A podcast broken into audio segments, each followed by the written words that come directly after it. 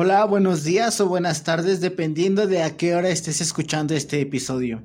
Esto es Ve Más Allá y el día de hoy estoy con... Hola, con Alejandro nuevamente. Mucho gusto, Paco, estar aquí contigo otra vez. Yo soy Francisco y junto a un equipo más grande de trabajo estaremos en este podcast. El día de hoy hablaremos sobre pruebas de animales en el maquillaje esta mancha oscura que la industria cosmética pues ha arrastrado a lo largo de su historia. Así que esto es, ve más allá, cuidando tu piel responsablemente sin maltrato animal. Pero antes de comenzar, cuéntanos un poco sobre ti, Ale. Muy bien, muy bien, Paco. Pues como ya saben, eh, soy emprendedor, asociado emprendedor Oriflame. Ya eh, justamente por cumplir un año trabajando en, en esta maravillosa empresa, conociendo mucho. ¡Tan rápido!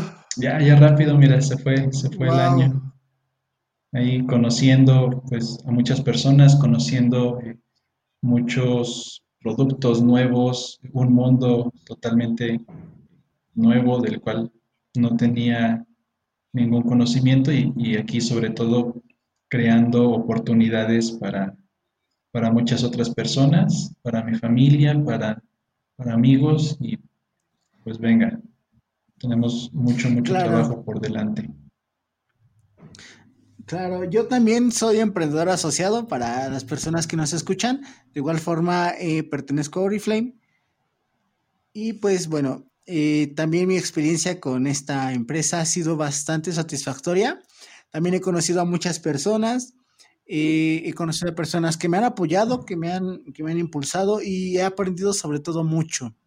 Al igual que, que, como decía Ale, hay muchas cosas que no conocemos y que pues están allá afuera esperando a que, a que las descubramos y podamos compartirlas a los demás. Precisamente este podcast está pensado para hablar sobre temas relacionados con el estilo de vida, el cuidado de la piel y las redes de mercadeo y tocar algunos temas relacionados con los anteriores que puedan ser polémicos, que puedan ser por ahí em, problemáticos y discutirlos en este espacio desde una postura eh, crítica, desde una postura fresca y evitar al máximo los sesgos.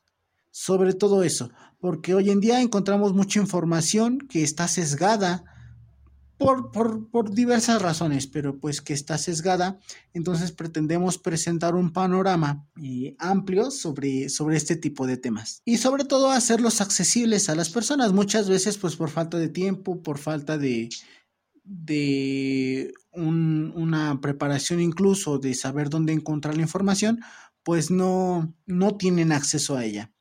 Entonces queremos divulgar lo más que se pueda este tipo de temas. Bueno, sin más que decir, Comenzamos.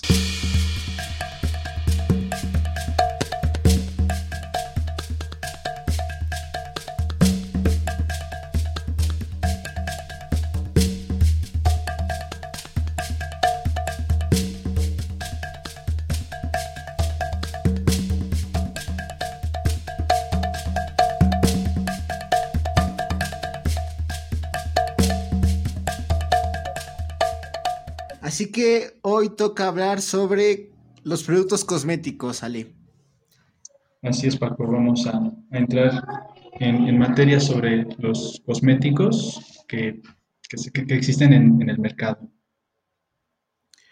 Bueno, primero que nada quisiera, em, quisiera comenzar recordando un poquito de dónde surgen los productos cosméticos.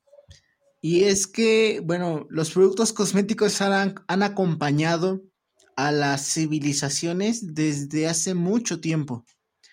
Han estado presentes en la historia de la humanidad y su uso, no sé si sabías, ha estado ligado con el cuidado del cuerpo y con su embellecimiento.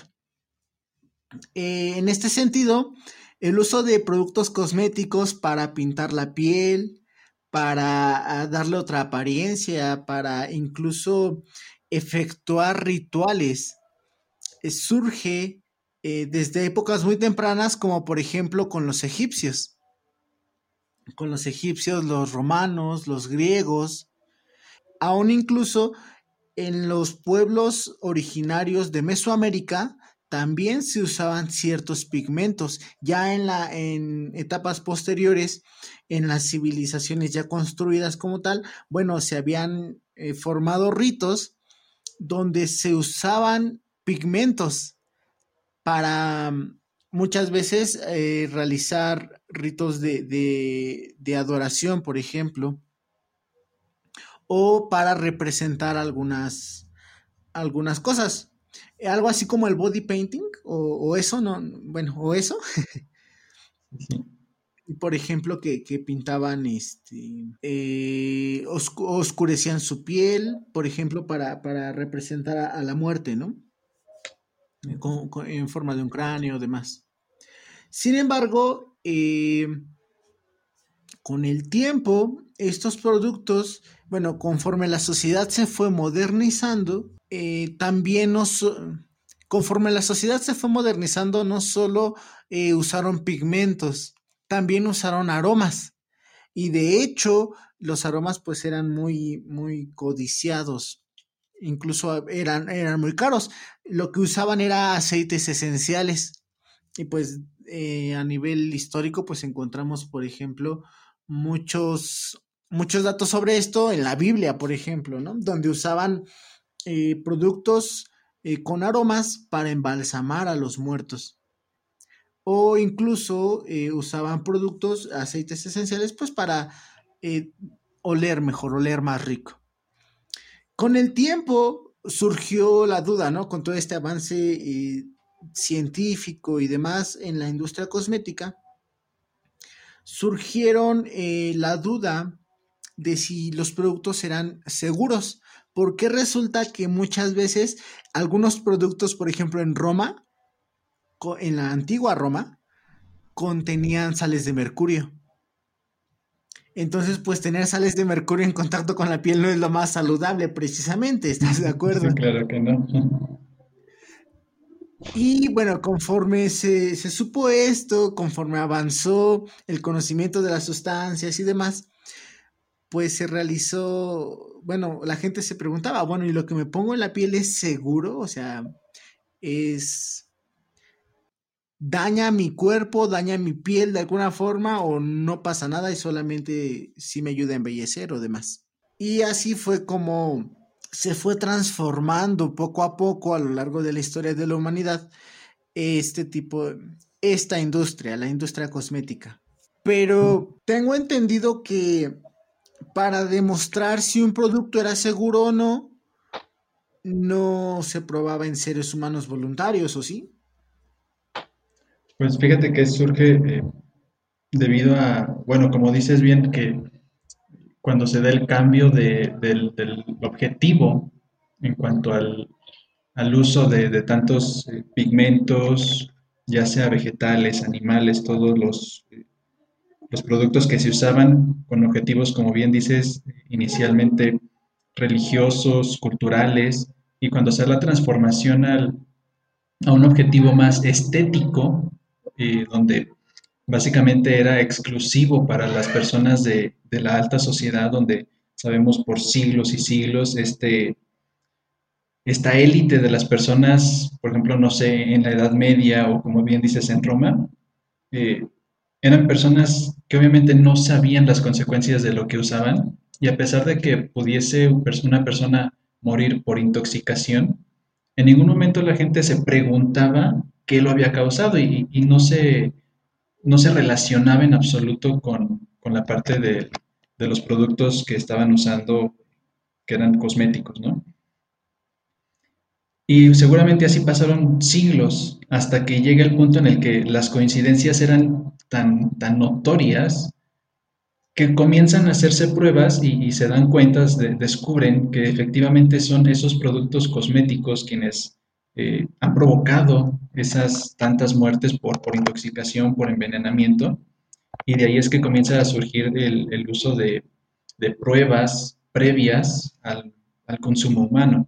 Y obviamente desde medicamentos, alimentos, cosméticos, eh, productos eh, que son, por ejemplo, para, vestir, e infinidad de productos obviamente se van a probar a partir de, esas referencias en animales. Obviamente se van a probar en animales antes de pasarse a, ensayos en, personas. Y durante siglos y siglos se ha comenzado a trabajar sobre eh, los animales. Y, vaya que son millones los animales que, hasta la fecha tristemente han sido eh, utilizados y han, han sido sacrificados en, por ese fin. Claro que, pues gracias a ellos debemos tantos avances en, medicina, en alimentación, pero es triste también que, en la parte cosmética, en la parte estética, donde el objetivo realmente no es, digamos que salvar una vida, como lo es la medicina, estos animales tengan que, que sufrir de esa forma. Y efectivamente, durante siglos se han hecho pruebas en animales, a lo cual en una sociedad actual mucho más civilizada y mucho más consciente del, daño que hemos causado en muchos aspectos, comienza la concientización sobre el daño a los animales, también sobre la, la responsabilidad que tenemos al cuidar a los animales y, pues lo que llamamos también los derechos de los animales, ¿verdad? Ellos que, que no se les pregunta si quieren o no participar en esas pruebas. Y de ahí es que muchas empresas en la actualidad comienzan a hacer pruebas en, en humanos de forma voluntaria. Ellos, ya, ya personas totalmente eh, por decisión propia, con, digamos que con una firma, ellos deciden participar de manera voluntaria en estudios. Sí, entiendo que esto es muy, muy malo, Ale, porque como dices, en cuanto a la medicina, pues sí se tiene el propósito de salvar una o más vidas humanas a partir del desarrollo de algún medicamento. Pero quisiera que nos contaras un poco más sobre qué tipo de estudios realizaban en los animales? Mira, esto a algunas personas probablemente hasta les va a erizar la piel. Eh, yo lo leía y era como que me hacía sentir muy mal. En la Unión Europea se, se comenzó la prohibición de los cosméticos y se aprobó en dos fases. La primera fue en 2009, pero con ciertos experimentos aún permitidos, los cuales ya fueron totalmente eh, prohibidos a partir del 2013. estas pequeñas eh, excepciones que se mantuvieron vigentes por cuatro años más eh, consistían en toxicidad de dosis repetidas. ¿Qué significa esto? Que a los conejos, ratas, eh, monos, algunos perros, eran forzados a ingerir o inhalar, inhalar ingredientes cosméticos o se les aplicaba el ingrediente en su piel afeitada durante 28 hasta 90 días y luego se sacrificaban. Esta prueba incluye eh, la sensibilización de la piel, es decir, lo, que te decía, les, rasuraban la piel y les aplicaban los cosméticos directamente sobre, sobre la piel, o a través de los oídos para ver las reacciones alérgicas. Ah, también existían las pruebas de carcinogenicidad, que es decir, se les alimentaba con ciertas sustancias para ver si se producía cáncer y del mismo modo eran sacrificados los animales. La segunda era toxicidad reproductiva, es decir, también los conejos, ratas, eh, eran eh, preñados y ya preñadas eran forzadas a ingerir sustancias y después se sacrificaban para evaluar la toxicidad en los fetos es decir, se sacrificaba al animal junto con, los, junto con los fetos para identificar qué sustancias eh, se les transmitía también a los fetos y, ver qué, tan, qué tanta sustancia había eh, en ellos. Y la tercera es la toxicocinética. Eh, aquí también obviamente se les obligaba a ingerir la sustancia, se les sacrificaba para examinar los órganos internos y ver cómo eh, las sustancias se distribuían por medio del metabolismo a distintos órganos. Este, por ejemplo, al hígado, que es un, es un órgano eh, indispensable para la desintoxicación del, del, cuerpo, hasta lo más mínimo tejido nervioso, tejido muscular, los cambios en la piel, en fin. Estas tres pruebas se mantuvieron eh, vigentes durante esos años adicionales mientras se mantenía esa, esa prohibición en un primer paso. Y, esto es poco, ¿verdad? Obviamente eh, también había otra prueba donde por generaciones, por, varias generaciones de, familias en los animales, se les mantenía introduciendo eh, o consumiendo estos productos justamente para ver eh, el posible daño genético que se transmitía a través de, los padres a los hijos y de ese modo por generaciones. Obviamente todo esto ha llevado a, pues, al desarrollo de, de enfermedades en los animales, al sacrificio de, muchísimos animales. Y un dato que, me encontré eh, muy, muy perturbador, eh, que de acuerdo a, las últimas estadísticas que se lograron eh, obtener antes de las prohibiciones, más de 12 millones de animales eran usados en la investigación en la Unión Europea solamente cada año. Es, vaya, 12 millones de, animales en un año es, una cifra que... Muchísimos. Demasiado. Por ejemplo, desglosándolo, eh, dentro de los 27 países de la Unión Europea, eh, fueron 24 mil perros, 300 mil conejos, eh, 600.000 aves, 10.000 monos, eh, entre otros, ¿no? Eso solamente en 2008. y, bueno, obviamente no estamos contando todos los animales eh, fuera de la Unión Europea. En, América, en Asia, que, obviamente Asia es el país más, el, perdón, el continente más poblado del mundo, estamos hablando de, cifras mucho mayores en esos continentes. Eh, hablamos también del tráfico de animales, por ejemplo, muchos monos de los que se usan o, se usaban eran eh, monos macacos y se, importaban, así literalmente eran importados para esos, propósitos. Eh, datos que, que de forma legal, supongo. de forma legal e ilegal. Ok. Sí, sí, de, ambas maneras. Pero, eh, bueno, mencionaste entonces que a partir de 2009 la Unión Europea empezó a regular este tipo de estudios o de, procedimientos, ¿no? Sí, así es. Eh, en 2003, me parece, eh, aquí es lo que, lo que encontré, se, se, aprueba la prohibición, pero entra en vigencia en años posteriores. Eh, ¿cuál fue el alcance que esta prohibición eh, tuvo en el mercado? Fíjate, todos los eh, productos que se consumen en la Unión Europea deben de estar totalmente libres de, la experimentación o de los test en, animales. La, venta o importación a la Unión Europea de cualquier producto cosmético se, prohibía, eh, se, les prohibía el uso de, experimentos en animales. Y bueno, eso eh, ha trascendido fronteras y ya es eh, en muchos otros países, la gran mayoría, que comienzan a adoptar estas prohibiciones. Entonces, prácticamente todas las marcas son ya libres de esta crueldad animal. En la Unión Europea, por ley, eh, sí, y en muchos otros lugares del, mundo. No sé si, si, tú sepas, por ejemplo, eh, de, otros lugares en el continente americano, eh, en África.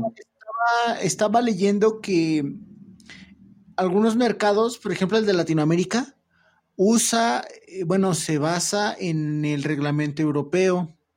Entonces, al, basarse en ese reglamento, pues también adopta esta prohibición y también tengo entendido que en Estados Unidos no está permitido tampoco, eh, no tanto siquiera hacer pruebas en animales, porque pues lo más fácil sería como decir que no se hace, ¿no?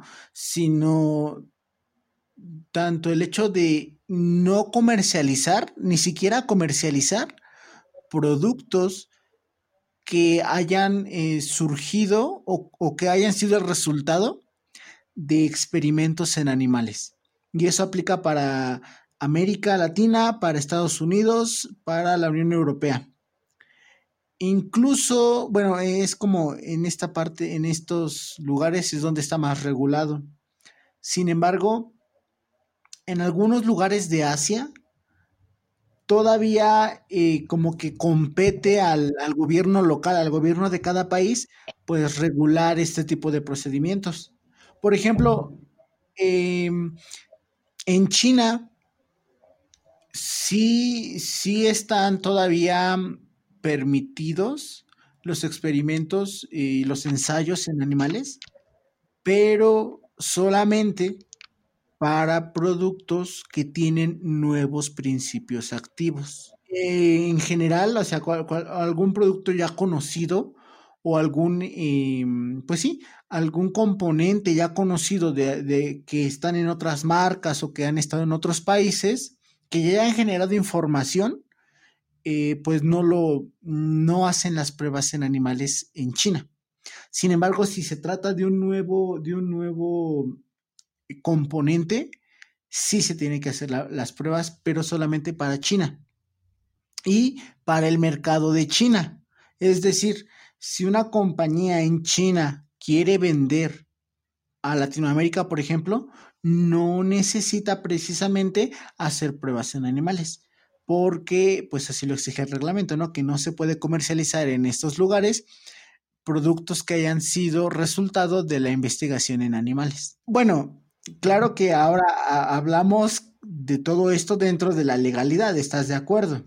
Claro, porque finalmente tanto, eh, vaya, no es un secreto que, que en muchos lugares, por ejemplo aquí en México, vas a una tienda y venden cosméticos realmente baratos, muy baratos. Y, entonces, muchas veces son de, marcas que, no son conocidas, simplemente eh, son muy económicos y, pues no sabemos ni siquiera su procedencia, ¿no? Pero antes de pasar a esto, creo que sí es importante remarcar entonces que al menos para, para esta parte, vaya, este lado del mundo, por así decirlo, no está permitido hacer eh, para ninguna compañía, en este caso, ni, ni hacer estudios o ensayos en animales, ni comercializar este tipo de productos. ¿Por qué lo digo? Porque muchas veces eh, muchas marcas aprovechan que la gente no sabe y lo que hacen es eh, por ejemplo, no sé si has visto estos sellitos que luego le ponen a los productos que dice libre de crueldad animal. Así es. Cuando en realidad, pues, eh, digámoslo así, no son sellos oficiales. O sea, simplemente son como adoptar eh, esta, o bueno, dar a conocer esto como parte de, una estrategia como que de, mercadotecnia. Sin embargo, bueno, es importante que, que se sepa que eh, ya vaya prácticamente en, ninguna, ninguna marca que comercialice en la Unión Europea y en América Latina eh, tiene actualmente hace, ya no hace pruebas en, en, animales prácticamente ninguna marca. Y porque muchas veces también se usa la desinformación o la falta de conocimiento, pues para como que señalar a otras marcas pues que en su momento cuando era legal o cuando estaba permitido sí lo hicieron. Y, digo, pues, pues sí, en algún momento muchas, muchas industrias, muchas marcas pudieron hacerlo, ¿no? Porque tal vez pensaron que era el, la forma adecuada para, para revisar si eran seguros sus productos cosméticos. Digo, no, no, no, no era lo más ético, porque no lo era pero eh, pues en ese momento se consideraba así. Pero entonces actualmente sí es importante señalar que ninguna marca tiene permitido eso. Sí, sí, tienes, tienes toda la razón. Por ley ya ninguna marca tiene permitido hacer toda esta parte de, las pruebas en animales. Sin embargo, te decía, esto se contrasta con, estos cosméticos que, que, te digo, son muy económicos y, son, son de marcas un tanto genéricas. Muchos de ellos provienen de países asiáticos porque incluso en las etiquetas y, o en los empaques pues no vienen eh, adaptados para América Latina ni mucho menos, ¿no? Supongo que son importados, quiero pensar eso, y son muy baratos. Son productos, por ejemplo, que, yo he visto sobre todo, ¿sabes cuáles?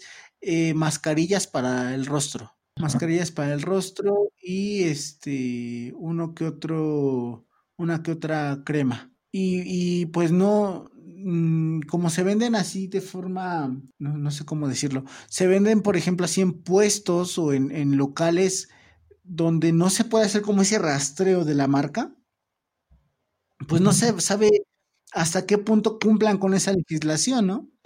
O también hasta qué punto eh, los ensayos que se hayan hecho ahora en seres humanos voluntarios, pues hayan sido precisamente seguros, porque estás de acuerdo conmigo que bueno, actualmente todos estos ensayos se realizan en seres humanos, como bien nos dijiste. Pero al ser un producto tan barato, digo, ¿qué, garantía tenemos, no? De, saber que se han, se han hecho bien estos estudios.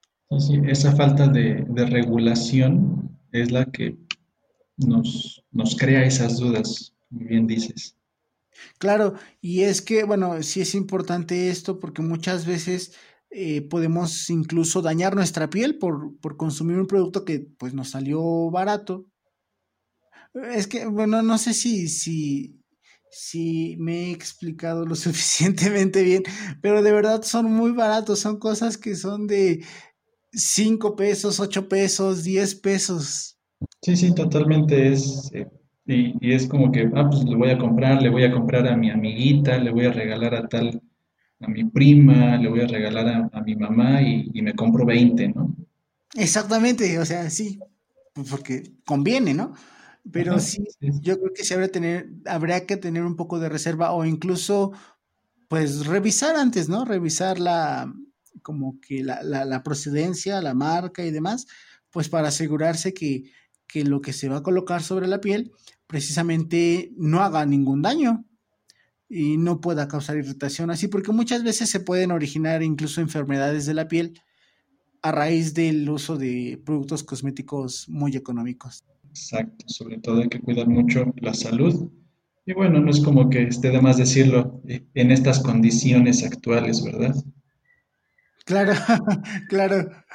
Algo que también me llama la atención y que muchas compañías han como abanderado o han tomado parte de, es el tomar, bueno, esta tendencia hacia lo, hacia lo natural, que no solo es en, la, industria cosmética, tú lo sabes, muchas veces también en, la parte medicinal, bueno, en la parte, sí, en, del cuidado de la salud, ¿no? Se cree, se tiene esta, esta creencia de que lo natural es lo más adecuado tal vez, ¿no? Para el cuerpo humano, cuando pues muchas veces no es así. Eh, ciertamente, bueno, tenemos el ejemplo en la antigüedad, eh, hablando de los productos cosméticos, que de forma natural, pues la gente en las minas tal vez o en, en de la tierra obtenía pigmentos, pero estos pigmentos muchas veces eran sales de plomo, eran sales de mercurio, que pues por la naturaleza del suelo en donde vivían, pues era como que lo natural allá, ¿no? Y eso no significa que no les hiciera daño. Y así es. Entonces, eh, creo que sí es importante también tener en cuenta que muchas veces lo natural no es como que lo más benéfico o lo más como que lo que está más en armonía con el cuerpo. Es decir, creo que sí es importante tener eh, o bueno, usar productos que usen extractos naturales. Pues porque finalmente de ahí se obtienen los, los principios activos. Pero eh, ya vienen, en este caso, estudiados, ya vienen regulados y ya podemos tener como esa seguridad de que no vamos a causar algún daño. ¿Sabes un ejemplo que se me ocurre? Por ejemplo, con las pastas dentales o con los desodorantes. Eh, respecto a las pastas dentales, en la parte de blanqueamiento. Mucho, eh, hay, si entras en internet, si buscas en YouTube o si le preguntas a alguna persona, muy probablemente te diga que puedes blanqueártela con carbonato, con limón, muchas cosas que parecen ser naturales, pero que muchas veces terminan dañando el esmalte y haciendo los dientes más frágiles. Eh, por ejemplo, vamos con la parte de los desodorantes. Yo he visto, bueno, ¿conoces la piedra de alumbre? Sí, sí, sí, la conozco. Bueno, muchas personas, bueno, tú sabes que los, este, los desodorantes usan aluminio. Sí, como, como principio. Ajá, para, para, en este caso, eh, cubrir los poros para que las glándulas, pues no, este, para no transpirar eh, de forma excesiva. Sin embargo, eh, pues vienen en cierta cantidad. Vienen ya en alguna forma, por ejemplo, si es en spray, pues en spray, si es en, líquido, vienen ya suspendidos. Y hay muchas personas que dicen, ah, pues este es alumbre, y entonces lo que hacen es como la mojan un poquito y, lo aplican a manera de desodorante. Ajá, sí, sí. Haciendo, el uso del desodorante directamente, haciendo uso de la lumbre directamente como desodorante y poniéndose en este caso tal vez un exceso de aluminio en la piel.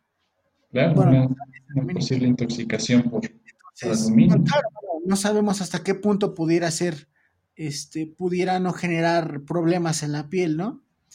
Eh, y muchos, muchas personas dicen, bueno, es que esto es natural, pero no siempre lo natural es lo más adecuado. Bueno, eso no. se me ocurren para, para esto, esto de los productos cosméticos.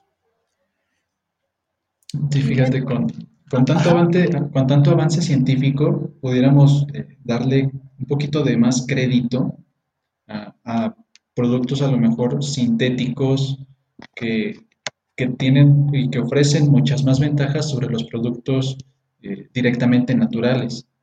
No, y no, no, crucificarlos de antemano por, por, el simple hecho de ser sintéticos y a los otros, eh, por ser naturales, eh, darles una fe ciega. un poquito un criterio en el que en, en la parte de comparar cuáles, eh, bajo qué condiciones, bajo qué propósitos los vamos a usar, cuál tiene más ventajas sobre otro. Claro, y sobre todo también si se pudiera, de hecho se, puede, ¿no? Unir ambas partes, ¿no? Es decir, como que lo mejor que tiene la parte eh, cosmética a nivel sintético de, materiales eh, fabricados, unirlo con esto que te decía de los extractos naturales para mejorar en lo posible pues el desempeño de los productos.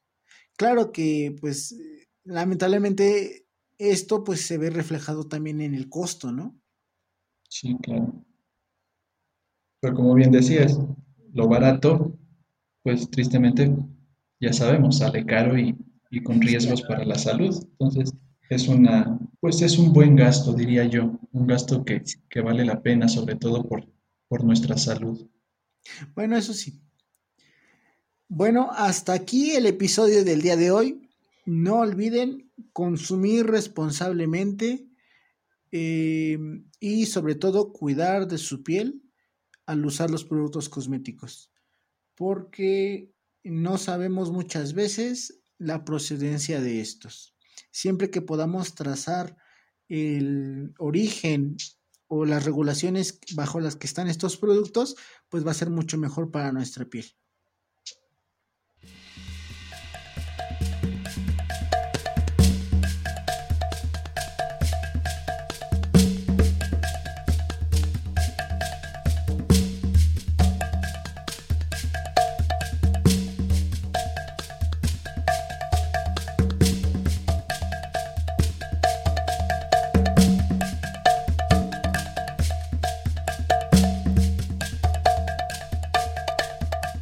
Fue bastante interesante lo que hablamos hoy, Ale. De verdad, yo no sabía, había escuchado sobre la crueldad animal, había escuchado sobre las pruebas en animales, pero no tenía idea de la magnitud del daño que se hacía en la salud de estos animales. Sí, la verdad es que es un, un, mundo que, se nos oculta, una realidad que, no es tan visible y pues nada, hay que quitarnos esa vena de los ojos y hacernos responsables también sobre lo que hemos provocado y, de alguna forma tratar de, reparar poco a poco eso que, hemos por tantos años provocado como daño a, a estos pequeños animales.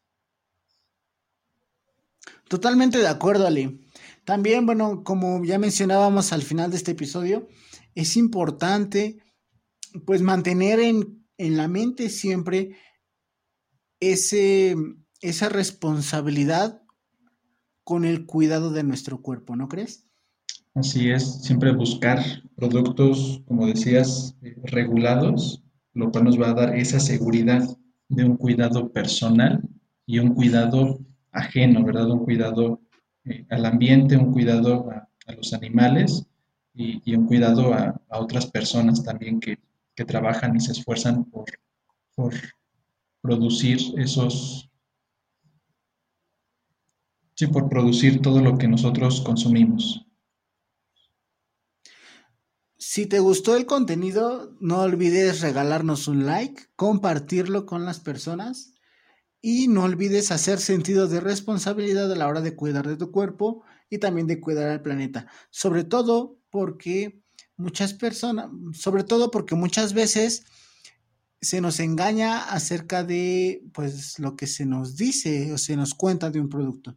Pasa, por ejemplo, con la crueldad animal, pasa con la sustentabilidad, que ya hablaremos después de eso. Y pues en la página de Facebook, arroba, más allá, arroba más allá Oriflame, estaremos publicando contenido relacionado con, con, este, con este tema para ahondar un poquito en lo que pues aquí ya no nos dio tiempo de comentar.